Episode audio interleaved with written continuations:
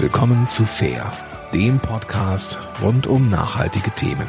Hier geht es darum, wie du den Planeten jeden Tag etwas besser machen kannst. Und jetzt viel Spaß in dieser Episode. Ja, hallo, herzlich willkommen zum Podcast Fair, dem Podcast von Eukocredit für den Dachraum. Mein Name ist Katharina Welp, ich bin Host des Podcast Fair und heute ist eine ganz besondere Situation weil wir im Rahmen der Veranstaltung Gutes Geld Lab einen Podcast aufzeichnen. Und ich sitze hier im virtuellen Raum mit Lasse Reingans, den ich gleich noch vorstellen werde. Das Gutes Geld Lab ist eine Veranstaltung, um verschiedene Perspektiven zusammenzubringen und findet in diesem Jahr zum zweiten Mal statt, in diesem Jahr zum Thema Entschleunigung. Und wir freuen uns sehr, dass sich so viele Menschen dazugeschaltet haben und unseren Vorschlägen für eine entschleunigtere Finanzwirtschaft, Ideen für Entschleunigung im Privaten zuhören und daran teilhaben wollen. Was erwartet uns heute hier in diesem Podcast? Das Thema Entschleunigung finde ich sehr spannend auf die Arbeitswelt zu beziehen. Also wie kommen wir einerseits aus dem Hamsterrad des Immergleichen raus? Wie ermöglichen wir uns anders zu denken und neue äh, Formen des Arbeitens zuzulassen. Und gleichzeitig geht es heute in dem Podcast um die Zukunft der Erwerbsarbeit. Die Frage danach, können wir besser entschleunigen, wenn wir unsere Arbeit beschleunigen? Und welche Prozesse können oder müssen wir verändern? Welche, wie müssen wir Teams aufstellen und wie müssen Führungskräfte agieren, damit wir aus einem Hamsterrad des Immergleichen in der Arbeit rauskommen und uns trauen, neue Wege zu gehen. Und ich freue mich total, dass Lasse Reingans heute hier ist. Lasse Reingans hat 2017 in seinem Unternehmen den Fünf-Stunden-Tag eingeführt bei gleichbleibendem Gehalt und vollem Urlaubsanspruch und ist damit überregional und international bekannt geworden. Er hat außerdem das Buch Die Fünf-Stunden-Revolution geschrieben. Das habe ich hier liegen. Ich zeige das mal eben. Das ist 2019 erschienen und beschreibt das Experiment, das er eben durchgeführt hat in seiner Digitalagentur beziehungsweise mittlerweile auch Unternehmensberatung Rheingans. Und ich freue mich total, dass du heute hier bist und dir die Zeit genommen hast, mit uns darüber zu sprechen, was du da alles gemacht hast und wie deine Visionen für eine Arbeitswelt aussehen. Schön, dass du da bist. Vielen Dank und herzlich willkommen. Ja, vielen Dank, Katharina, dass ich dabei sein darf und so ein paar Gedanken vielleicht mit allen und also mit euch da draußen teilen kann. Ich freue mich. Danke. Wir haben hier im Gutes Geld Lab in unserer zweitägigen Veranstaltung zum Thema Entschleunigung auch über Slow Finance gesprochen, über verschiedene Formen der Entschleunigung. An dich direkt mal die Frage, gibt es denn auch Slow Work? Gibt es langsame Arbeit, entschleunigte Arbeit? Oh, ich könnte jetzt, also ich, ich muss mich jetzt schon entschuldigen. Ich tendiere, glaube ich, dazu, ganz lange zu antworten. Und ich glaube, man kann zum Beispiel, wenn man jetzt mal arbeitet, die Arbeit als solche hat sich ja total geändert. Ich glaube, schnell arbeiten ist jetzt nicht unbedingt besser arbeiten. Deswegen geht es uns auch gar nicht darum, oder ging es uns bei unserem Anfang des Fünf-Stunden-Experiments gar nicht darum, irgendwas so groß zu beschleunigen, sondern eher alle Hemmnisse und, Hürden abzubauen, die zu sinnvoller Arbeit oder die sinnvoller äh, Arbeit entgegenstehen. Das heißt, ähm, wir haben den Fünf-Stunden-Tag nicht erreicht dadurch, dass wir alle doppelt so schnell getippt haben oder 40 Prozent schneller, sondern eher geguckt haben, wie können wir die Unterbrechungen und die Hindernisse und die schlechten Prozesse und Tools aus dem Weg räumen, sodass wir mit weniger Zeit auskommen, um das gleiche gute Ergebnis zu erreichen. Gehen wir nochmal einen Schritt zurück. Du hast 2017 die Agentur übernommen und du hast relativ kurz nach deiner also als CEO übernommen, hast relativ kurz nach der Übernahme einfach zu deinen MitarbeiterInnen gesagt, so Leute, wir reduzieren die Arbeitszeit von acht Stunden auf fünf Stunden Genau, also wie hat sich dieser Fünf-Stunden-Arbeitstag vom Acht-Stunden-Arbeitstag unterschieden? Hm. Ähm, ganz kurz als Vorgeschichte zu dieser Übernahme hatte ich äh, zehn Jahre lang eine andere Agentur mit aufgebaut, mit anderen Geschäftsführern zusammen und bin dann äh, ausgestiegen im Sommer 2017 und hatte kurz ein paar Wochen Zeit, mir Gedanken zu machen, wo meine Reise persönlich hingeht. Und mir ist klar geworden, dass dieses Digitalgeschäft, was ich da zehn Jahre lang wie verrückt mitgeleitet habe, einfach Menschen kaputt macht und nicht dazu führt, dass wir bessere Arbeitsergebnisse erzielen. Und da war für mich äh, beim Ausstieg oder nach dem Ausstieg klar, so möchte ich nicht arbeiten. Und ich will auch nicht, dass meine Menschen, also meine Kolleginnen und Kollegen so arbeiten. Und deswegen habe ich ganz klar mir vorgenommen, wenn ich eine neue Agentur kaufen oder übernehmen oder aufbauen sollte, werde ich mit dem Team gemeinsam schauen, wie können wir anders arbeiten. Und genau so war das. Ich kam also nicht da rein, habe gesagt, jetzt wird weniger gearbeitet, sondern eher, sollen wir gemeinsam mal versuchen, Arbeit neu zu denken und anders uns dem Konzept Arbeit äh, irgendwie zu nähern. Also haben wir die Frage beantwortet oder versucht zu beantworten, wie geht das? Also was können wir tun? Und dann haben wir einfach einen Raum dafür aufgemacht und sozusagen uns ausgetauscht über, wo werden wir denn täglich daran gehindert, gut zu arbeiten? Also was für Facetten sind da? So ganz plakativ kommt jetzt natürlich so ein Faxgerät in, in Sinn, dass halt einfach Technologie benutzt wird, die hindert und schlecht ist und dazu führt, dass irgendwo Menschen mehr arbeiten müssen, nämlich abtippen, äh, kopieren, ablegen, heften und so weiter. Geht aber dann auch weiter, wenn man digital unterwegs ist, natürlich, wie nutzen wir Slack oder MS Teams oder Outlook oder E-Mails als solche. Und so haben wir ähm, zu Beginn erstmal überlegt, lasst uns ein Whiteboard vollschreiben mit Dingen, von denen wir sofort wissen, dass sie schlecht sind. Dann kommt man auch schnell dann zu Meetingstrukturen, Absprachen, Verbindlichkeit, auch, auch Aufgaben, die einzelne Personen haben. Ne? Manche Menschen hassen es, mit einer Excel-Tapete zu arbeiten. Andere lieben das. Wieso können nicht diejenigen im Team, die das lieben, Excel bearbeiten und die anderen halt nicht? Also das heißt, da geht man dann schnell hin, weg von Jobbeschreibung hin zu Rollenbeschreibung und schaut, wie man das im Team besser aufteilen kann. Und so kamen eine ganze Menge Ideen und Impulse auf den Tisch und wir haben einfach gesagt, ey, wir versuchen das. Und ich habe als Chef auch vorgelebt, beziehungsweise auch gesagt, dass ich davon ausgehe, dass wir scheitern aber wir in diesem Scheitern ganz viel lernen werden und damit so inkrementell zu einer besseren Arbeitsrealität kommen, so dass wir wirklich von acht bis ein Uhr jeden Tag arbeiten und dann ab ein Uhr Freizeit haben und wirklich in den Feierabend gehen können. Das heißt, ihr habt ganz viele Prozesse gemeinsam verändert, geguckt, wo sind Zeitfresser und wie, also ich habe dein Buch ja gelesen und was bei mir hängen geblieben ist, ist, dass ihr durch diese neue Form des Arbeitens ermöglicht habt, in einen Flow zu kommen. Man kennt das ja, man sieht das zum Beispiel häufig bei Kindern, wenn die spielen, sind die so in ihrer eigenen äh, Welt, dass sie sich zum Glück noch nicht, häufig noch nicht, äh, von außen ablenken lassen. Mir geht's da leider ganz anders. Ich lasse mich sofort von einer Push-Nachricht ablenken oder äh, wenn das Telefon klingelt oder wenn jetzt äh, wir nicht wie in, zu Corona-Zeiten im Homeoffice arbeiten, sondern im Büro sind, dass dann äh, eine Kollegin, ein Kollege zu mir kommt, dann bin ich eben aus diesem Arbeitsflow raus. Welche Änderungen habt ihr eingeführt, damit ihr im Flow bleiben konntet? Also das war natürlich auch ganz schnell so ein Thema, dass manche gesagt haben, ey, wir können das gar nicht, weil hier ständig das Telefon klingelt zum Beispiel oder weil immer Kollegen selbst relativ chaotisch vielleicht arbeiten. Und das will ich gar nicht bewerten. Ich bin auch total chaotisch häufig, aber dass man einfach sensibilisiert ist als Team, was es bedeutet, wenn ich abgelenkt werde. Und da gibt's auch zig Studien zu, das nennt sich dann Attention Residue. Das heißt, ich werde von der Motorsäge draußen abgelenkt und bin eine Viertelstunde gar nicht mehr in der Lage, auf dem äh, Konzentrationslevel zu sein, wo ich vorher vor der Ablenkung war. Und dann haben wir für uns entschieden, okay, wir müssen Telefonflächen schaffen, wir sind heute dabei, dass wir gar keine telefonische Erreichbarkeit mehr haben. Also wir haben einen Dienstleister, der alle Telefonate abfängt und das ist auch insofern mit allen Kunden total fein, weil wir andere Systeme und Absprachen haben, wie wir erreichbar sind.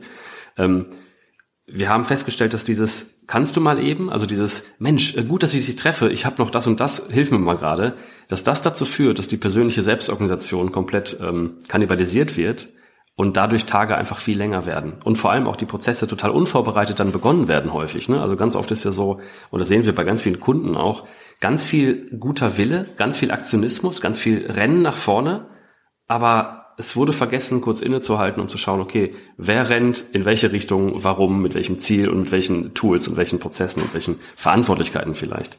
Und wir haben bei uns wirklich gesagt, also auch aufgrund diesen, dieser Studien, die es gibt, lasst uns mal vielleicht Social Media äh, ausschalten. Lasst uns am, vielleicht morgens einmal unsere E-Mails checken und gucken, was ist davon wirklich für heute relevant und was können wir uns für morgen einplanen. Also einfach so wirklich Struktur schaffen und von meiner Rolle als Chef den Menschen auch klar machen, ich bin nicht in der Erwartungshaltung, dass ihr rund um die Uhr ständig erreichbar sein müsst und ihr müsst selber gucken, wie könnt ihr euren Job bestmöglich ausfüllen. Und dazu, also deswegen halt eben die, die E-Mail-Deaktivierung oder die Push-Notifications abzuschalten war ein super Schritt.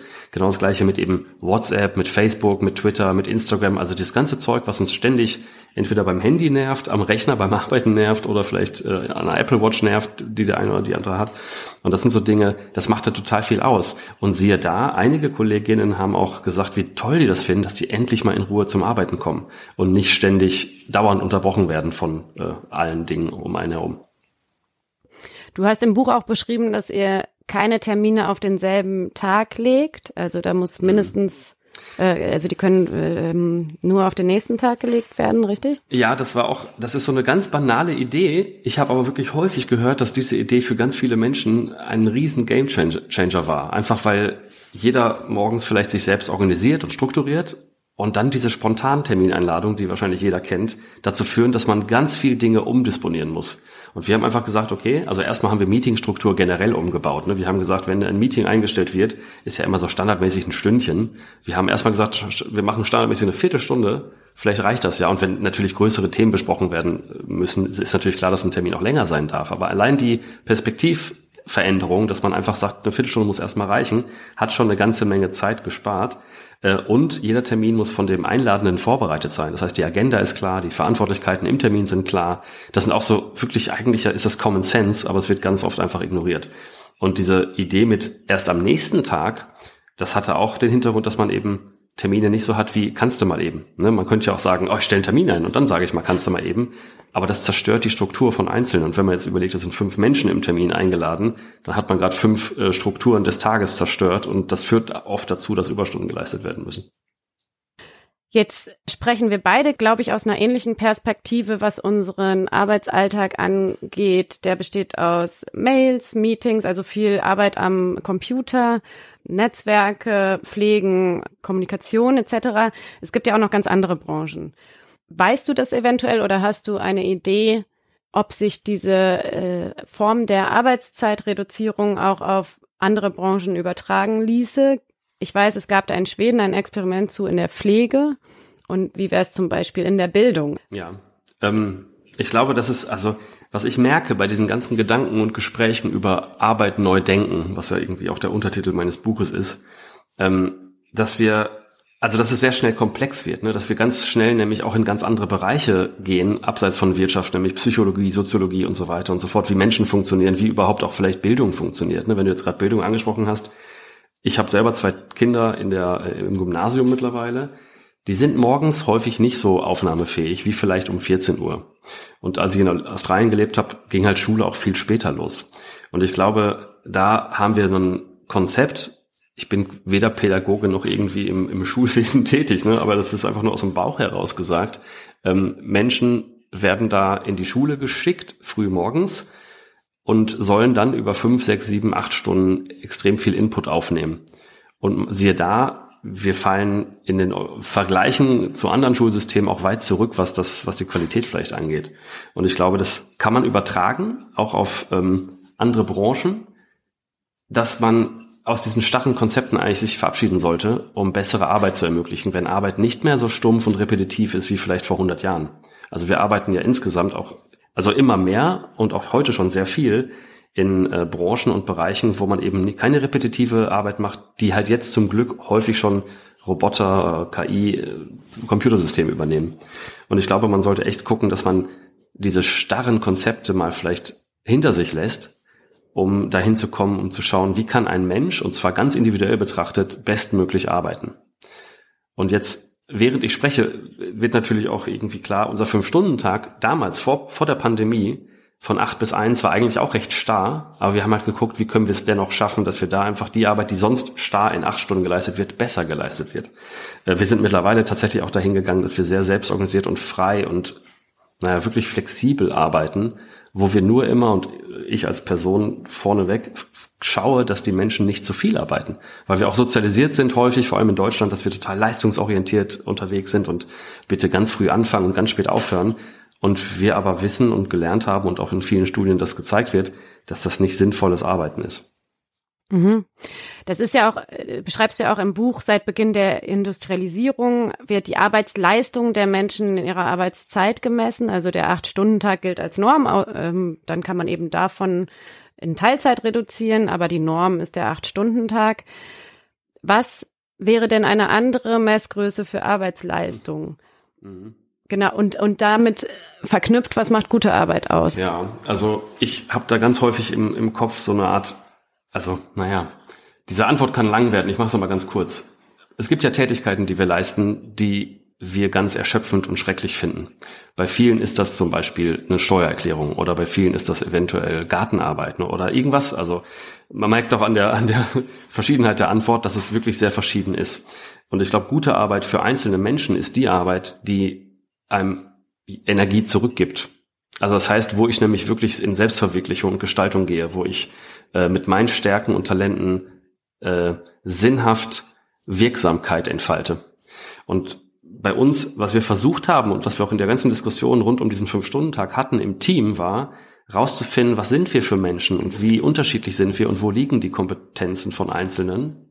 Was wir also versuchen bei uns ist, dass wir rausfinden, wer wir sind, jeder Einzelne und jeder Einzelne im Team, indem wir verschiedene Profiling-Tools nutzen, Stärken rausfinden, schauen, wo Interessen liegen und wir versuchen, die Rollen und Aufgaben von diesen einzelnen Menschen bei uns im Team mit diesen Interessen zu matchen. Weil dann Folgendes passiert, Menschen sind extrem glücklich bei der Arbeit, weil die Dinge, die sie tun, Erfüllung und Sinn bieten. So.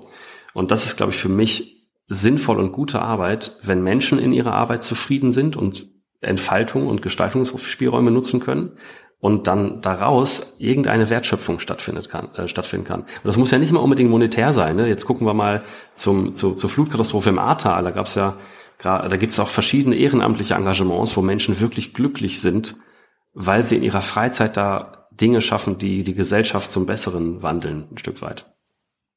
Ja, ich, ich weiß gar nicht, von wem das Zitat ist, aber ich habe mal gelesen, Glück ist, wenn man sein Potenzial voll entfalten kann.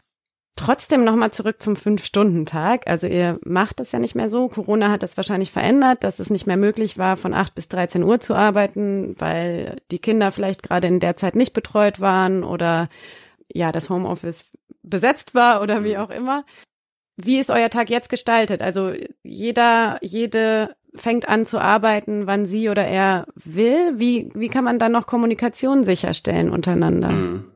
Das ist ein, die richtige und spannende Frage, weil man das auch gerade sieht in vielen Organisationen, wo Umfragen zeigen, dass Menschen ihren Arbeitgeber verlassen wollen aktuell. Und zwar über 50 Prozent der Menschen in Corona, da gab es eine Umfrage, eine größere, äh, die haben geantwortet, nach Corona brauche ich einen neuen Job. Warum? Weil diese Bindung halt abgebrochen ist mit dem Team. Und bei uns ist es so, wir sind seit März 2020 alle im Homeoffice, äh, haben zwischendurch wieder begonnen, vielleicht das Büro zurückzuerobern, aber Immer wieder gab es natürlich Rückschläge, also mit Blick auf Inzidenzen. Ähm, was bei uns auch eine Folge von dem Fünf-Stunden-Tag war, ist eine absolute Transparentmachung von Projektinformationen. Das heißt, wir haben wirklich jeder und jede bei uns kann zu jedem Projekt sehen, wer was tut, einfach weil wir sehr klar kommunizieren und sehr offen kommunizieren. Und diese Transparenz hilft dann dabei auch zu sehen, wie Menschen gerade in welchen Projekten die stecken und was sie leisten und was sie beschäftigt. Ähm, und das führt auch dazu, dass wir da, glaube ich, einen ganz guten Stand hatten von vornherein, als wir ins Homeoffice gewechselt sind, weil wir einfach Routinen eingeführt hatten schon vorher, um ganz schnell eben Transparenz zu schaffen, um Kommunikation aufrechtzuerhalten und auch eine Beziehung aufzubauen, auch wenn man remote arbeitet. Und was wir gerade machen, ist, das nennt sich spannungsbasiertes Arbeiten, das kennen manche vielleicht, wo man wirklich eine Art Kanal hat, wo alle möglichen Spannungen, das kann negativ sein, das kann was Positives sein, kommuniziert werden. Zum Beispiel ich letzte Woche, wie sehr mich dieser Krieg in der Ukraine, also ähm, wie sehr mich diese Situation lähmt in der Arbeit. Und siehe da, ich war natürlich nicht damit alleine, uns lähmt das alle massiv. Also es ist ja ist einfach schrecklich und wir haben, ähm, naja, diese Beschäftigung damit, die verhindert manchmal eventuell Leistungsfähigkeiten. Das ist total normal, weil wir Menschen sind. Und oft im Berufskontext wird das ja ausgeblendet, dass Menschen auch vielleicht mal nicht 100 Prozent dabei sind. Und ich glaube, dadurch, dass wir da so offen sind und dadurch, dass wir auch Projekt und emotionalen Status quo teilen, haben wir eine gute Bindung, auch wenn wir nicht jeden Tag im Büro an der Kaffeemaschine uns treffen und fragen, wie es geht. Das wäre sonst auch meine Frage gewesen, dass das Miteinander doch verloren geht, wenn man sich fünf Stunden lang nur auf die Arbeit konzentriert und dann auseinandergeht. Aber das habt ihr auch ganz anders gemacht. Ihr habt ja freitags, äh, als es noch Bürozeiten gab, zusammen gekocht. Genau. Und ja, also ich antworte ganz schnell mal als Einschub darauf. Wir haben komplett unterschätzt, was heißt wir? Also ich als Chef habe unterschätzt, wie wichtig das Smalltalk zwischen den Arbeitsplätzen ist so. Und wir hatten in dem Anf also in der Anfangsphase des Fünf-Stunden-Tags hatten wir einen Supervisor, der uns begleitet hat. Der hat einmal im Quartal mit uns einen Tagesworkshop gemacht. Ähm, und immer wieder kam raus, damit der Fünf-Stunden-Tag funktionieren kann, brauchen wir mehr Interaktion als Team. Wir müssen mehr Team-Events haben. Dann gab es so Ideen, ja, lass uns jeden Freitag in die Kneipe gehen. Und dann gab es auch da wieder, weil wir alle unterschiedlich sind, Stimmen, die sagten, ja, ihr seid zwar alle liebe Kollegen und Kolleginnen, aber ich habe auch noch Familie und Freunde. Also das fällt schon mal aus für mich. Aber dennoch haben wir dann geguckt, wie können wir überall Inseln schaffen, nach 13 Uhr, auf freiwilliger Basis, äh, wo Menschen interagieren können. Das heißt, wir haben so einen Kochclub gestartet. Jeden Freitag konnte man auf Firmenkosten eben irgendeiner für alle kochen. So. Und wir sind damals nur 14 Leute gewesen. Das war also relativ leicht. Äh, dann hatten wir so äh, info informelle Austauschtreffen freiwillig, wo man einfach ein Thema mitbringen konnte und dann darüber so einen kleinen Kurzvortrag spontan hält um darüber einfach in Austausch zu gehen. Und das Gleiche, dann haben wir eine Yogalehrerin eingestellt, die ab montags 13 Uhr nach dem Feierabend so eine Art Schleuse für achtsamen Austritt in die Woche sozusagen angeboten hat. Und siehe da, alle dieser freiwilligen Maßnahmen sind wirklich freiwillig gerne angenommen worden. Und beim Yoga war das sogar so, dass Menschen, die Urlaub hatten, dafür extra ins Büro gekommen sind.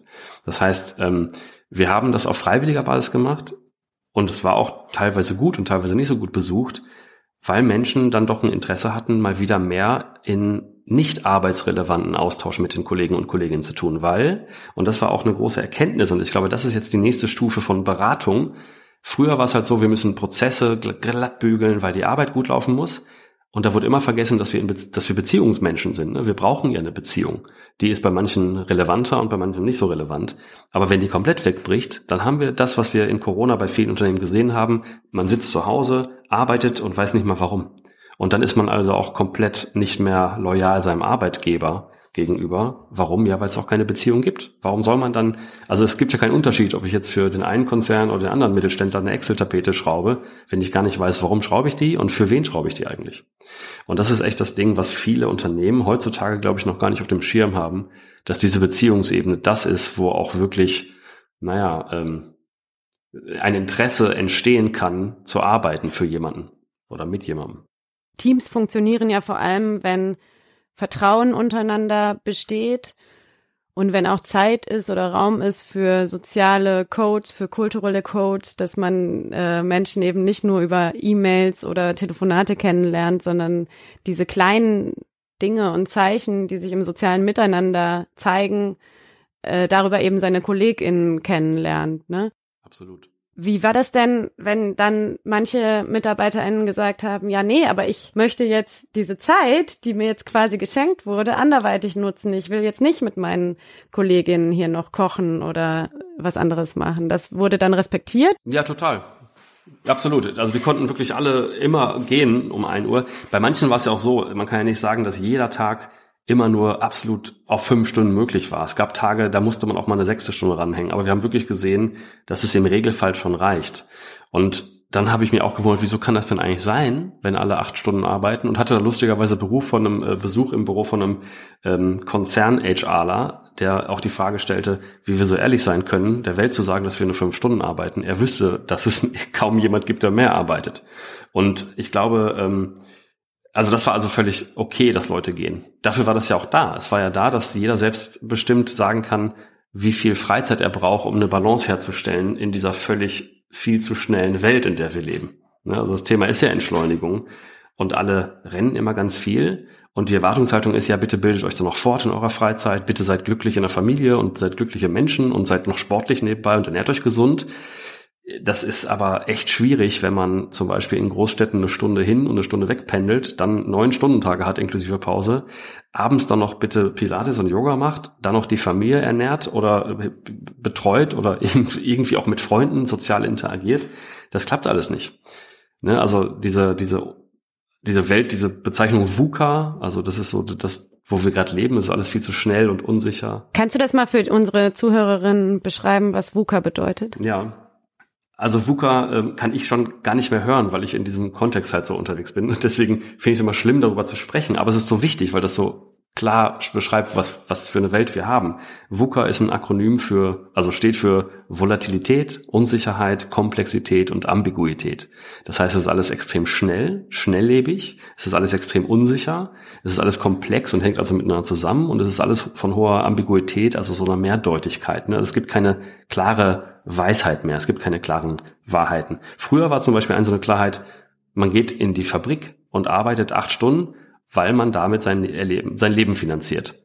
Heute gibt's andere Antreiber. Ne? Also eine Währung, warum Menschen arbeiten, ist nicht nur Euro, sondern vielleicht auch Selbstbestimmung, vielleicht auch Identifikation mit der Vision von Unternehmen, vielleicht auch die Möglichkeit, was zu lernen. Also wer weiß, es sind einfach vielfältigere Gründe dahinter. Und ähm, dieses VUCA-Thema zeigt sich auch in der ganzen Disruption, die wir so sehen in so Geschäftsmodellen. Nehmen wir mal das, den iPod, als der rauskam, wie er die Musikbranche disruptiert hat. Oder Airbnb mit der Hotelbranche oder Uber mit der Taxibranche oder, oder, oder. Das gibt es einfach ganz oft und ganz viel. Das heißt, irgendwo passieren Dinge, die langjährige Planung, wie sie früher normal war, einfach äh, ad absurdum führt. Ne? Also jetzt auch der Angriff der, von Putin auf die Ukraine hat niemand mitgerechnet und plötzlich haben wir eine ganz andere Situation. Also in ganz vielen Bereichen, also auch nicht mal nur wirtschaftlich oder militärisch, Plötzlich geht es um Klimawandel, es geht um Mobilität, es geht um irgendwie Zukunftsplanung. Ne? Und es geht auch um ganz viel um Sicherheiten oder gefühlte Sicherheiten. Und das haben wir überall und das sehen wir überall. Und dennoch arbeiten viele Firmen immer noch mit althergebrachten Modellen, weil die noch immer der Meinung sind, dass die, dass die ausreichend sind. Und was wir aber eigentlich machen müssen, ist eben genau naja, wir brauchen eine Flexibilität im Kopf, wir brauchen eine Agilität im Kopf und die kann man nur erreichen, wenn man sich in einem gesunden Zustand befindet. Und diese ständige Überforderung durch viel zu lange Tage mit viel zu hoher Produktivität in diesen Tagen, also das ist ja grundsätzlich erstmal positiv, aber wir sind an einem Stand, wo reihenweise Menschen umfallen. Wir sehen Burnout-Statistiken und psychologische Erkrankungen, die seit 20 Jahren jedes Jahr steigen massiv jetzt durch Corona, glaube ich, nochmal beschleunigt. Das heißt, wir sind in einem nicht sehr gesunden Zustand und es muss wirklich anders gehen und es knarzt an allen Ecken. Deswegen brauchen wir einfach ein anderes Arbeiten und ein anderes Bewusstsein darüber. Und äh, wie war die Frage? Katharina, wie war die Frage? Ich stelle jetzt einfach mal eine Frage aus dem Chat, weil ich die auch spannend finde in Bezug auf, auf eine weitere Frage. Im Chat wird gefragt, mein Gehirn funktioniert nicht so, fünf Stunden, dann Pause. Pausen müssen zwischendurch sein. Das würde ich auch gerne nochmal von dir wissen. Ja. Ich gehe davon aus, dass dir ein diverses Team sehr lieb ist. Ist es nicht so, dass manche Menschen ohne Zeitdruck besser arbeiten können und bessere Ergebnisse liefern? Und dass eben dieser Ihr seid ja schon abgekommen vom Fünf-Stunden-Tag, aber mich interessiert, ob das auch ein Learning daraus war, dass diese Konzentration auf fünf Stunden absoluter Fokus auf Arbeit manche auch überfordert. Kreiert man damit eine totale Leistungsgesellschaft? Also mit dem Versprechen, danach ist frei, aber in der Zeit müsst ihr mhm. ähm, absolut Leistungen bringen und ganz schnell arbeiten und da ist auch kein Raum für Smalltalk zwischendurch. Ja, also diese, dieser Fokus auf fünf Stunden, ähm, hat natürlich dazu geführt, dass wir damals weltweit in die Presse gekommen sind, weil das so absurd klingt. Eigentlich ging es aber nie um die Zeit. Also ich, ich glaube halt, dass Zeit und Produktivität nichts miteinander mehr zu tun haben. Ich kann nämlich fünf Stunden im Büro sitzen und nichts tun und keiner merkt's. Ich kann aber auch zehn Stunden im Büro sitzen und ich tue nichts und keiner merkt's. Das ist so wirklich absurd. Dafür kann ich am Strand liegen und die Arbeit, die ich eigentlich vor zwei Wochen im Büro machen sollte, in einer Minute vielleicht erledigen, weil ich da genau in dem Zustand bin, dass ich, dass ich leistungsfähig bin. Ähm, ich glaube also, das ist Fluch und Segen zugleich gewesen, dass wir da die Fünf-Stunden-Revolution rausgemacht haben weil eigentlich Zeit irrelevant ist. Und wir hatten damals ganz viele Fernsehteams auch bei uns und es war so eine lustige Idee, dass wir uns so, ein, so einen Timer an die Wand hängen, wo fünf Stunden runtergezählt werden. Und wir haben das dann irgendwann mal in der Supervision gesprochen, dass genau das dann nämlich passiert, dass es voll der Leistungsdruck ist. Und zum Beispiel eine Kollegin hat gesagt, dass der Timer dazu führt, dass sie total gestresst ist. Dann haben wir den weggemacht und gesagt, ja, ey, wenn es dann Viertel nach eins ist, ist doch auch für jeden egal. Und siehe da, es war viel leichteres Arbeiten und sie war viel glücklicher danach. Und ich glaube also, eigentlich geht es weniger darum, dass wir da Zeit reduzieren, sondern eher, dass wir radikal wollen, dass wir das bestmögliche Arbeitsumfeld schaffen. Und dann gibt es eine Studie aus England übrigens, die sagt, die hat qualitativ erhoben, wie viel Arbeit eigentlich produktiv aufs Arbeitsergebnis einzahlt in einem Acht-Stunden-Tag. Und da kam raus, das sind zweieinhalb Stunden ungefähr. Der Rest ist wirklich irgendwie Arbeitsvorbereitung. Man hängt irgendwie die Jacke auf, holt sich zwei Kaffee und denkt über irgendwas nach. Und ich finde das auch alles gar nicht schlimm. Das ist ja einfach nur, so sieht halt die Realität aus. Und wir haben nur gesagt, okay, wir brauchen also in jedem Fall nicht mal acht Stunden, wenn wir radikal uns dahin bewegen, ein menschenfreundliches, gutes Arbeitsumfeld zu kreieren, wo Arbeit besser möglich ist als in diesen alten Gefängnisstrukturen. So, das war's eigentlich. Also dieses Leistungsstreben ist mir auch total zuwider, auch dieses KPI-Bewusste, also dieses, was sind die Indikatoren, die wir brauchen, damit alles tutti bene läuft. Das nervt mich selber auch. Ich will doch, dass Menschen glücklich und gesund sind, weil ich weiß, dass wenn wir dann ein Arbeitsumfeld bereitstellen mit einer Vision, die, an die die andocken können, dann können die gute Arbeit machen und sind zufrieden, kommen montags zufrieden ins Büro und gehen danach irgendwann wieder raus. Und es ist auch für alle, das haben auch Umfragen bei uns intern gezeigt, der Fünf-Stunden-Tag, also wirklich diese Zeiteinheit, das war den meisten egal. Es ging denn echt darum, dass wir ein sinnvolles, schönes Arbeitsumfeld bereitstellen. Und das akzeptiert ist, dass man neben der Erwerbsarbeit auch Raum und Zeit braucht für andere Dinge. Und jetzt, das ist ganz spannend. Der Punkt, den du jetzt nämlich ansprichst, ist, wir haben also dann viele Monate bis Jahre diesen Zustand gehabt, dass wir von acht bis eins Arbeit, Arbeit hatten im Büro gemeinsam. Und wir haben dann geschaut mit Universitäten zusammen, was machen denn die Kolleginnen und Kollegen in ihrer Freizeit? Und bei vielen, und jetzt kommen wir wieder zu dem, zu der Natur von Arbeit, bei vielen ist nämlich der Job, den die bei uns machen, genau das, was die wirklich lieben. Die lieben zum Beispiel Softwareentwicklung oder Strategieberatung. Das sind so Sachen, das finden die großartig. Was machen die denn in ihrer Freizeit? Ja, die lesen zum Beispiel Bücher über Strategieberatung, weil das ihr, ihr Ding ist. Oder die schauen sich neue Trends in der Softwareentwicklung an. Und das haben die gemacht und waren darüber total dankbar, dass sie endlich mal Zeit haben, sich selbst fortzubilden in Dingen, die vielleicht auch nichts mit ihrem operativen, konkreten Job zu tun haben. Und das war echt total spannend. Natürlich gab es auch Dinge wie, ich ernähre mich achtsamer, ich gehe achtsamer mit meinem Umfeld um, ich habe mehr Zeit für Ruhe oder ich lerne eine neue Fremdsprache oder ein neues Instrument.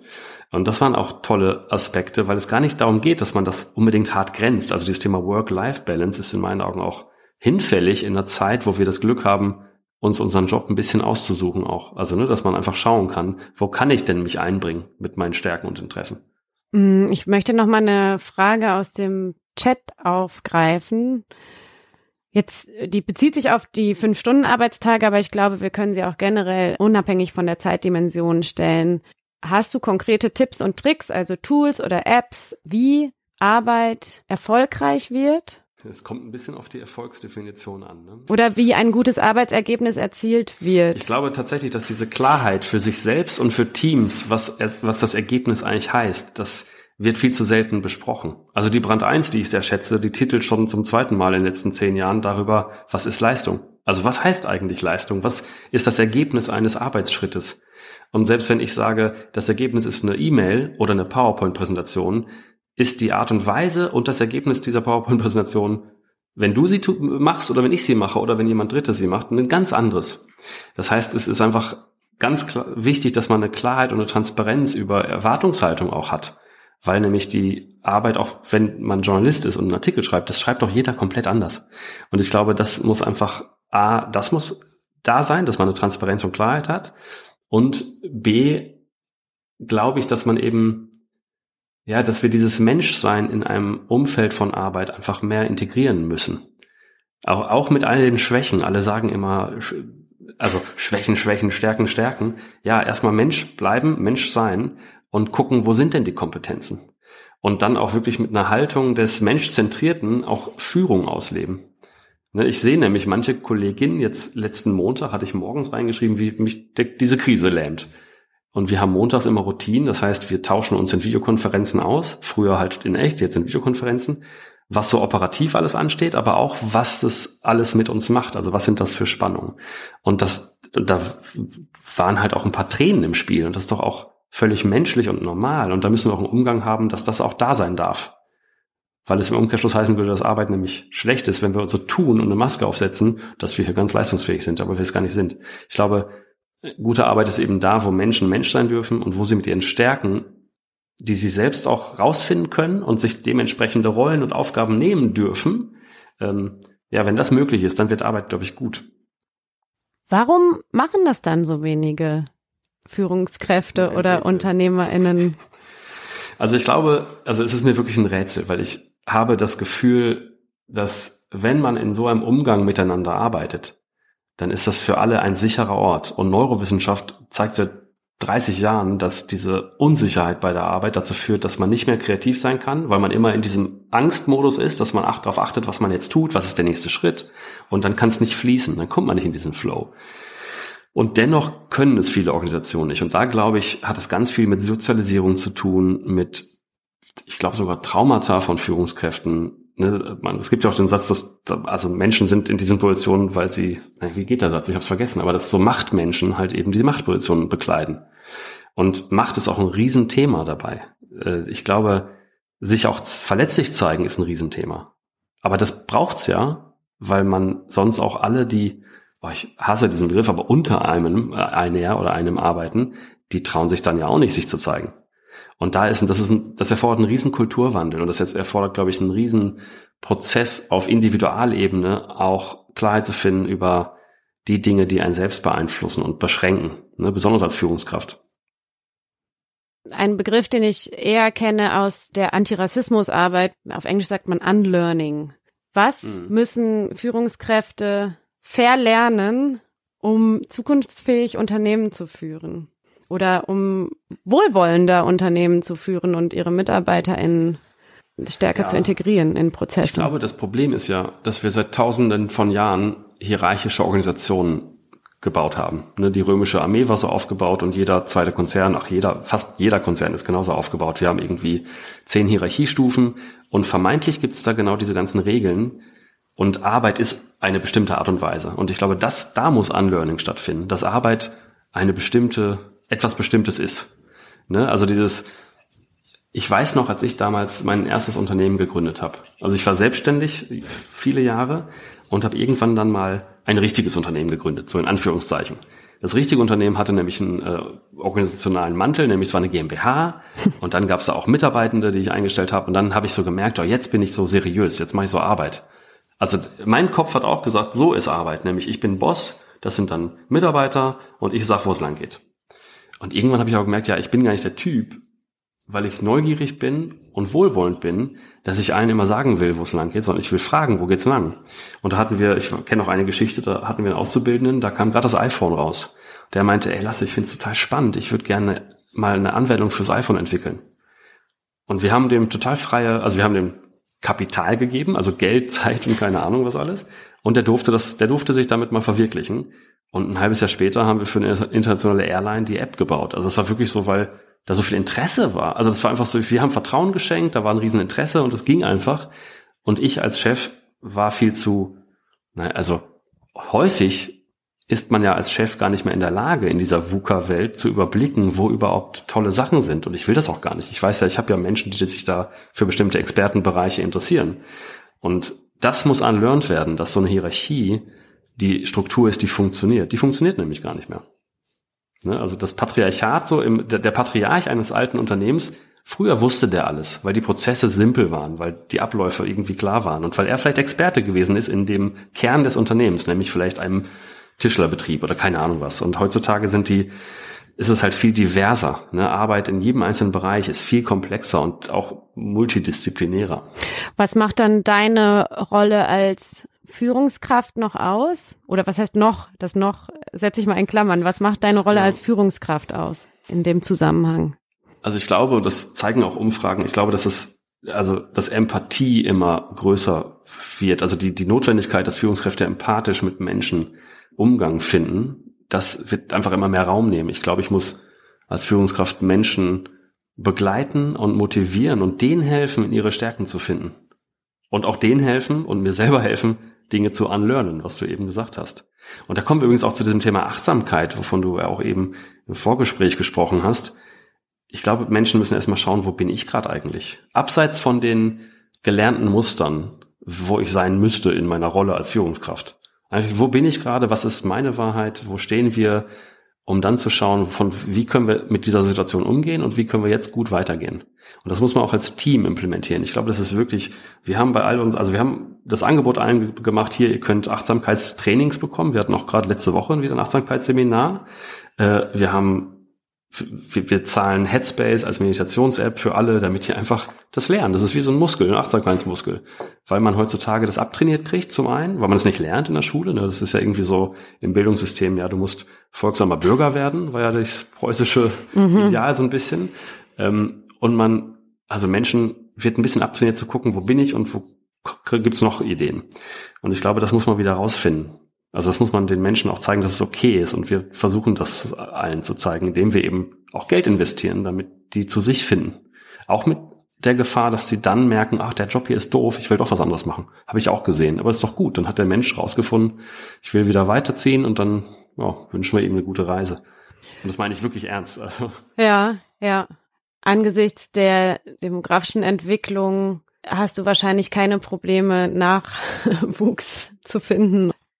Genau, wir hatten anfangs, als wir in der, also dieses, dieser ganze Pressehype, das war nicht geplant. Das war Zufall, dass hier ein Lokaljournalist über uns was gelesen oder der hat was gehört, so, und dann kam der, hat ein Interview gemacht und dann ging das innerhalb von einer Woche durch ganz Deutschland und zwei Wochen später durch die ganze Welt. Also wir sind wirklich äh, vom Lokalblättchen bis in die New York Times und Wall Street Journal waren wir überall. Und natürlich gab es da eine riesige Bewerbungswelle, weil ganz viele Menschen die Sehnsucht haben, ich schaffe nicht mehr so viel, also ich brauche mehr Zeit, ich will Fünf-Stunden-Tage haben lustig war, dass da auch welche sich als Gabelstaplerfahrer beworben haben, als Fußballtrainer und wirklich, also völlig absurd. Ich hätte ein, ganz schnell ein Konzern werden können mit einem Bauchladen an Leistung. Ähm, tatsächlich ist es aber so, dass es, was ich eben auch meinte, dass die Menschen, die bei uns arbeiten, dass die gar nicht unbedingt fünf Stunden Tage wollen, sondern eben sinnhaft arbeiten mit einem guten, mit einer guten Kultur. Und ich glaube, das ist mittlerweile auch mehr der Antrieb, warum Menschen uns anschreiben und mit uns irgendwas machen wollen und auch ganz oft so Initiativbewerbungen, wo nur steht hier, ich finde toll, was ihr ausstrahlt, weil ihr Dinge sagt, die ich für richtig halte. Deswegen habt hier mal meine Visitenkarte und wenn ihr irgendwann mal, wenn ich irgendwann mal bei euch reinpasse, dann meldet euch gerne. Und so ist es immer noch, genau, weil es wirklich auch gar nicht so geht, ob das jetzt sechs, fünf, vier oder zwei Stunden sind. Nein, es geht eigentlich doch darum, wie wollen wir, in welcher Gesellschaft, mit welcher Arbeitsethik wollen wir arbeiten und wie wollen wir uns da einbringen. Und äh, deswegen, nee, ich habe gerade nicht so viel, also wir als Organisation haben nicht so viel Probleme, Stellen zu besetzen. Und das ist wahrscheinlich auch der große Unterschied, diese Werte zu leben und in die Unternehmenskultur zu integrieren zu dem, was in Belgien jetzt durch die oder was äh, durch die Presse ging, was in Belgien eingeführt wurde, nämlich das Recht auf eine Vier-Tage-Woche was ja erstmal gut klingt, auch ich habe das Recht darauf, aber das, was da völlig verloren geht, ist ja, man kann nicht einfach die Arbeitszeit verschieben oder irgendwie anders auf die Tage verteilen und dann muss man an diesen Tagen mehr arbeiten, sondern wenn man wirklich eine Entschleunigung der Arbeitswelt haben will oder ein selbstbestimmteres Arbeiten, dann muss ein richtiger Kulturwandel passieren. Ja, absolut. Und ich habe da auch an, in verschiedenen Portalen meine Meinung zu dieser belgischen Vier-Tage-Woche kundgetan. Die ist nämlich in meinen Augen totaler Quatsch. Also ich halte halt auch nichts von Zehn-Stunden-Tagen. Das ist wirklich so, wenn ich so einen Fünf-Stunden-Tag mache, wie wir den machen. Also das ist bei mir auch tatsächlich mittlerweile so, ich arbeite gerne mal morgens von sechs bis acht wenn meine Kinder irgendwie nicht da wären, also sechs bis sieben und dann eine Stunde Pause, weil die Kinder da sind und dann mache ich irgendwie, wenn die in der Schule sind, nochmal zwei Stündchen. Also ich verteile wirklich meine, meine Einsätze in die Zeiten, wo ich wirklich auch Kopf, Energie und Lust habe, das zu leisten. Und merke am Ende des Tages, dass ich wirklich, wirklich viel leisten kann. Wenn ich mich jetzt zehn Stunden an irgendeinen Platz setzen muss, und das Schlimme ist ja auch gerade, dass durch Wegfall der Homeoffice-Pflicht viele ihre Mitarbeitenden wieder ins Büro ordern, dann sitzt du zehn Stunden da vor deinem Rechner und ich habe niemanden gesehen, der das kann. Ich, also ich kann selber auch, und das können auch wahrscheinlich viele, einzelne Tage durchaus lange arbeiten. Ne? Wenn sich zufällig da eine Aufgabe auftut, die total wichtig ist und die auch dazu noch Spaß macht, kein Problem. Aber nicht so als Regel, dass es irgendwie toll wäre, zehn Stunden Tage zu haben. Deswegen halte ich davon gar nichts. Und ich habe auch eine Stimme gehört, die sagte, Menschen in prekären äh, Arbeitsverhältnissen werden dann den Freitag nutzen, um noch mehr Geld verdienen zu können. Also noch mehr ist da sehr relativ, weil die halt zu wenig haben und deswegen müssen die jede Zeit nutzen. Und es ist da irgendwie auch ein Teil, den man oft einfach ignoriert. Ich glaube wirklich, dass wir uns davon lösen müssen, dass dieser Zeitaspekt Sinn macht. Es macht nämlich nicht so viel Sinn. Wir müssen wirklich schauen, wie kriegen wir die Arbeit, die wir haben, was wirklich sehr viel ist. Ne? Also wir haben viel zu wenig Fachkräfte und auch teilweise sogar nur Arbeitskräfte, die irgendwas tun können. Und es wird in den nächsten fünf Jahren noch viel schlimmer, wenn die ganzen ähm, Menschen aus der Babyboomer-Generation, wenn die in fünf Jahren Rente sind, haben wir zehn Millionen Fachkräfte und Arbeitskräfte weniger. Ähm, das heißt, wir haben viel zu viel Arbeit für viel zu wenig Menschen. Und da müssen wir echt gucken, wie können wir denn die Menschen mit ihren ganzen Skills und Kompetenzen aufteilen, dass die gut arbeiten, ne, was wir eben hatten, dass sie ihre Stärken einbringen können, Interessen einbringen können und so weiter und so fort. Und jetzt höre ich ganz viel äh, häufig auch mit unseren reduzierten Arbeitszeiten, da wird dann gesagt, ja, aber wie sollen wir das denn in der Pflege machen, in der Produktion machen, im Handwerk machen? Und da gibt es ganz viele Antworten, aber allein jetzt mal so im Schnelldurchlauf im Handel gibt schon seit Jahren diese Selbstzahlerkassen, da braucht man keine Kassierer mehr. Und es gibt seit den 2000ern den informierten Kunden, nämlich das sind die, die genau wissen, welches Produkt sie haben wollen. Wenn man sich jetzt vorstellt, man geht in ein Einzelhandelsgeschäft und fragt, wo ist denn das beste Produkt, ist da häufig ein Student, eine studentische Hilfskraft, die als die jobbt und sagt, ja, das ist toll, weil es so schön aussieht. Die hat also de facto weniger Ahnung. Das heißt, die, die Person brauchen wir eigentlich auch nicht. Ähm, und jetzt zur Pflege. Ähm, klar müssen Menschen gepflegt werden oder auch in, im Krankenhaus umsorgt werden. Was haben wir denn da gesehen in der Pandemie? Wir haben eh eine völlige Überlastung. Wir haben eine, riesigen, eine riesige Steigerung der Kündigungsrate bei Ärzten und bei Pflegekräften. Und wir haben eigentlich ein Pflegesystem, was nicht sehr gut ist. Die kriegen schlechtes Geld, haben heftige Jobs und können gar keine, was wir uns wünschen würden, gute Pflege leisten. Das heißt, eine Änderung muss da sowieso erfolgen. Und das heißt, man könnte ja mal drüber, auf, äh, drüber anfangen zu sinnieren, was wäre denn ein Sechs-Stunden-Tag in der Pflege, wie übrigens auch das Beispiel aus Schweden, was dann wegen den Kosten ähm, eingestellt wurde. Und man muss sich da fragen, ob denn gute Pflege nicht auch was kosten müsste mhm. oder sollte. Mhm. Also, ne, das sind alles so, das ist also sehr komplex. So, ich glaube, ähm, auch diese Branchen sind nicht davor gefeit, dass Digitalisierung und die anderen Megatrends riesige Umbrüche mit sich bringen.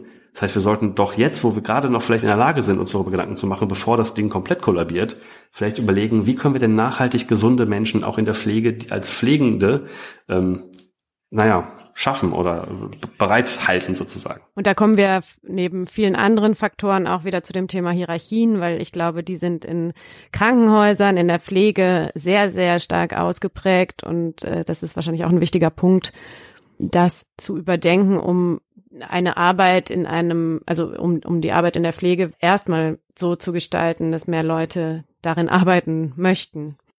Mhm. Stichwort Holokratie. Ihr habt das auf Social Media gepostet, dass ihr ja ein, eine, ein Manifest der Holokratie eingeführt habt bei Reingans. Kannst du dazu noch mal was, in ein paar Worte verlieren? Auch für die, die gar nicht wissen, was das bedeutet. Ja, also erstmal Holokratie ist eine Art Betriebssystem, wie eine Organisation funktionieren kann, wenn man weggeht von Hierarchien und eher in Richtung einer Netzwerk-Kreisorganisation. Das heißt, es gibt Kreise für bestimmte Aufgaben, zum Beispiel Marketing, zum Beispiel irgendwie Business Development oder äh, Beratung oder Digitalentwicklung und so weiter. Und es gibt verschiedene Rollen. Also Menschen haben Rollen und auch nicht nur unbedingt eine, sondern auch manchmal vielleicht mehrere und können eigentlich so in, in, im Wesentlichen sagen, ja, ich habe 20 Prozent will ich diese Rolle ausfüllen und 30 die und dann mache ich dies und jenes. Und es gibt, ähm, also das ist sehr komplex, es ist auch ein sehr formales Modell. Es kann aber dazu führen, dass man wirklich Potenziale freilegt, weil Hierarchien nicht mehr vorhanden sind, sondern man genau ganz klare Verantwortlichkeit und Transparenzen hat und somit eine sehr schnelle Entscheidungsgrundlage hat und sehr schnell gemeinsam schauen kann, was ist das beste Vorgehen, um bestimmte Ziele zu erreichen. Und dieses Manifest, das ist Open Source, das kann jeder mal lesen. Ähm, das umschreibt eigentlich sehr formal, wie so eine Organisation funktioniert. Es ist anstrengend zu lesen gewesen und es gibt auch genug Kritik an dem Konzept von Holokratie, weil das nämlich durch diese Formalisierung so ein bisschen sich entmenschelnd anfühlt.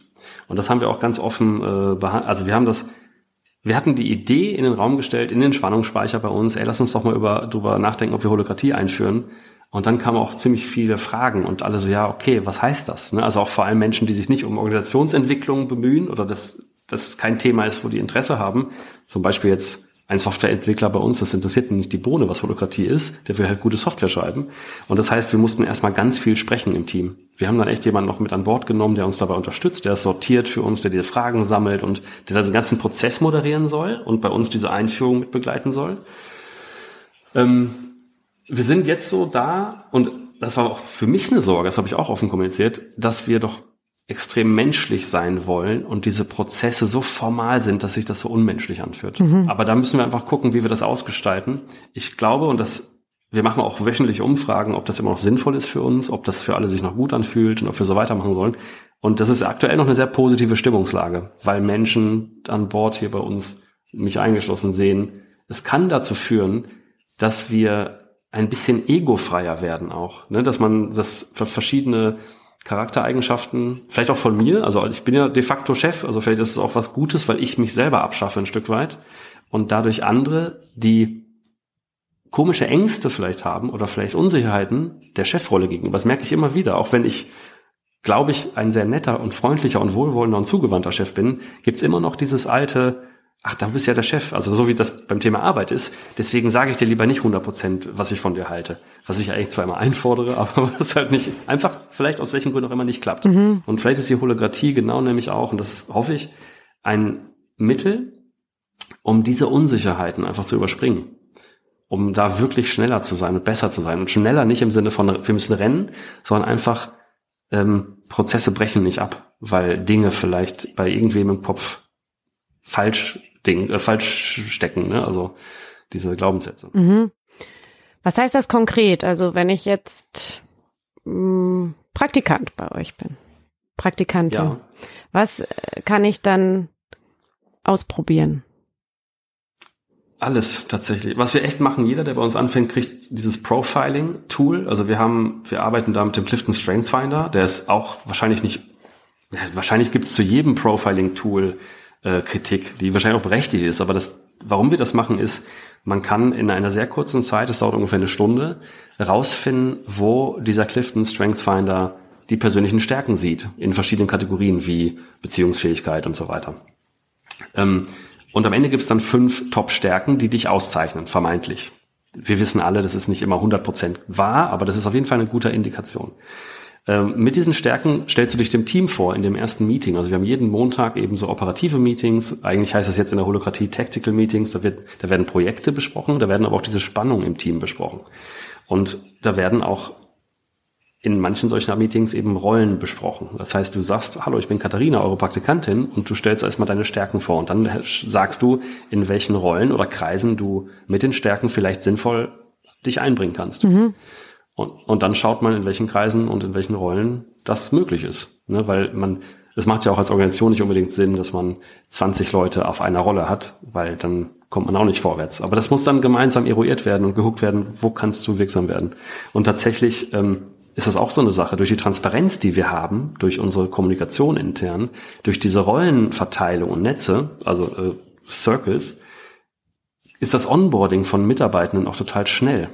Weil die ganz schnell erkennen, okay, so funktioniert das und es fühlt sich auch so klar an, also es fühlt sich auch so sinnvoll an. Mhm. Es fühlt sich nicht so an wie, ah, okay, wenn ich jetzt eine Packung Klopapier kaufen muss, muss ich über fünf Vorgesetzten bis oben zum Finanzbotschafter, der dann 1,99 Euro mir gibt, damit ich sechs Euro Klopapier kaufe. Mhm. Sondern jemand, der verantwortlich für Büroorganisationen sein möchte, kann einfach auf Geld zugreifen und kaufen, was sinnvoll ist. Es geht halt einfach sehr, sehr schnell. So, und auch Praktikanten, auch da, wir hatten äh, Praktikanten bei uns, die sehr, sehr wirksam in Kundenprojekten mitarbeiten konnten. Natürlich nicht die Schülerpraktikanten mit 14 vielleicht oder mit 16, aber schon Menschen, die halt vielleicht im Masterstudiengang sind oder im Bachelorstudiengang. Ja. Das passt ja auch zu deinem Spruch, den ich jetzt oft gelesen habe, auch in deinem Buch, Unternehmer unterlassen nicht, sie unternehmen. Beziehungsweise geht es auch darum, dass ja alle dazu befähigt werden, etwas ausprobieren zu können, scheitern zu dürfen, ähm, ins Machen zu kommen und eben ihr volles Potenzial ausschöpfen zu können. Die Zeit rennt, es geht um Entschleunigung, aber die Zeit rennt. Äh, ganz kurz, was hast du als nächstes vor? Als Unternehmer, der nicht ja, unterlassen möchte, sondern Unternehmen? Ja, das ist, ich bin, ich stolper immer über mich selber, merkt man das? Weil ich einfach, ich habe so viel, ich bin so begeisterungsfähig, ich will so viel unternehmen. Also wir haben ganz viel Transformation hinter uns, also auch mit der Holokratie-Einführung jetzt, das ist ja auch wieder ein Riesenthema eigentlich. Ich will einfach also, was mich immer angetrieben hat, und das war auch die Vision, die ich damals rausgerufen hat, wir retten den deutschen Mittelstand. Ich habe früher gedacht, wir retten das, oder ich als Person damals so ein Stück weit, weil ich 20 Jahre Digitalgeschäft hinter mir habe. Ich kenne Digitalisierung von 0 bis 100 habe ich alles mal durchgespielt und habe gemerkt, der Mittelstand braucht das. Der braucht dieses Wissen von Menschen wie mir und ich nehme mich da nicht als als Leuchtturm, sondern einfach mein Netzwerk, was Digitalisierung macht, um selber endlich mal in Quark zu kommen. Und dann kam das Thema mit der Fünf-Stunden-Revolution und ich habe da gemerkt, okay, warte, der Mittelstand braucht nicht mal unbedingt Digitalisierung, in Klammern das natürlich auch, aber der Mittelstand braucht noch viel dringender, um gerettet zu werden, ein Umdenken auf der kulturellen Ebene. Und das finde ich immer noch total wichtig. Deswegen, was ich immer noch plane, ist gerade mehr und mehr ähm, da so ein Bewusstsein zu schaffen. Ne? Also mit dem Buch habe ich das, glaube ich, ein Stück weit gemacht, mit Vorträgen mache ich das, aber auch einfach, ich habe so, so ein Videoformat, da lade ich Menschen ein, die, wo ich glaube, das sind Themen, die sind wichtig, dass man sie bespricht. Da geht es um Diversität, da geht es um auch um Klimawandel, Mobilitätswandel und so weiter, weil wir da wirklich einfach aus alten Mustern ausbrechen müssen. Und wenn ich das also ich habe gesehen, ich kann das ein Stück weit, diese Aufgabe. So, ich kann irgendwie auf eine Bühne gehen, habe da keine Angst und Menschen hören mir zu und finden das auch nicht ganz schlimm. Ich hoffe, dass es bei heute war das vielleicht auch irgendwie nicht ganz schrecklich, was ich gesagt habe. Ähm, und ich habe Lust, das da noch weiterzumachen. Also ich will jetzt auch mit meinem Team, wir überlegen gerade eine Akademie aufzubauen, eine Akademie, wo wir einfach Teams schulen, um ganz neue Arbeitsmethoden kennenzulernen, mhm. wo wir Organisationen helfen, anders Arbeit zu, einfach anzunehmen und damit auch erfolgreich zu sein. Also das Erfolg darf ja nicht, also auch Geld verdienen ist ja nichts Schlechtes per se. Aber man sollte sich hinterfragen, was man mit diesem Geld tut, ne? dass man auch die Frage beantwortet, und zwar jeder für sich, vom Vorstand bis unten, unten hört sich das schlimm an, aber auf jeder Ebene einer Organisation, in welcher Gesellschaft wollen wir leben? Gutes Stichwort, ja, gutes Stichwort zum äh, zum Schluss, in welcher Gesellschaft wollen wir leben? Ich fand es toll, so einen Einblick in deine, eure Arbeit zu bekommen. Ich glaube, wir wollen jetzt alle bei dir arbeiten. Ähm und ja, es ist spannend gewesen zu hören, dass man, um andere Arbeitsatmosphären zu schaffen, andere, also dass man ganz viel verlernen muss, um neue Wege zu gehen, dass man den Mut haben muss, etwas auszuprobieren, dass man, dass wir Hierarchien abschaffen müssten und viel mehr Leute sich in unterschiedlichen äh, Funktionen oder Rollen ausprobieren oder dass man die Rollen sogar ähm, abschafft und einfach mehr danach geht, wer kann was und ähm, wo kann er das oder wo kann sie das am besten einbringen, wo kann ich mich, am, wo kann ich mein Potenzial am besten entfalten. Vielen, vielen Dank an dich, Lasse. Vielen Dank für diese Einblicke, für deine Zeit, für dein Engagement. Und es war ganz spannend, mit dir zu sprechen. Vielen Dank auch an alle, die zugehört haben und ihre Fragen im Chat gestellt haben. Es geht jetzt weiter mit dem Gutes Geld Lab im sogenannten virtuellen Saal. Und der Podcast von Eukocredit, der Podcast Fair, der ist überall zu hören und den kann man runterladen. Am besten einfach bei Eukocredit auf der Website gucken, da ist das ganz prominent dargestellt. Und Lasse, du hast auch noch einen Podcast und wolltest darauf noch verweisen, wenn man mehr zu euch, zu dir erfahren will. Ja, erstmal nochmal vielen Dank, Katharina. Das fand ich total schön, hier mit dabei sein zu können und äh, von dir ausgefragt zu werden. Großartig. Ich habe genau diesen Videopodcast, das nennt sich Sparring Express. Den kann man googeln, da lade ich ganz tolle Leute ein. Da kommen jetzt auch endlich nach längerer Corona-Pause wieder mehrere, mehrere Gäste. Ähm, ansonsten einfach vernetzen mit, auf, mit mir auf Instagram, LinkedIn, Twitter. Ich bin da irgendwie überall zu finden. Ja, vielen Dank. Es hat mir auch viel Spaß gemacht. Dankeschön. Toll, ja, danke auch nochmal. Schön. Okay, dann allen einen schönen, entschleunigten Tag und vielen Dank nochmal an dich, Lasse, und alles Gute, bis bald. Bis bald. Tschüss. Tschüss.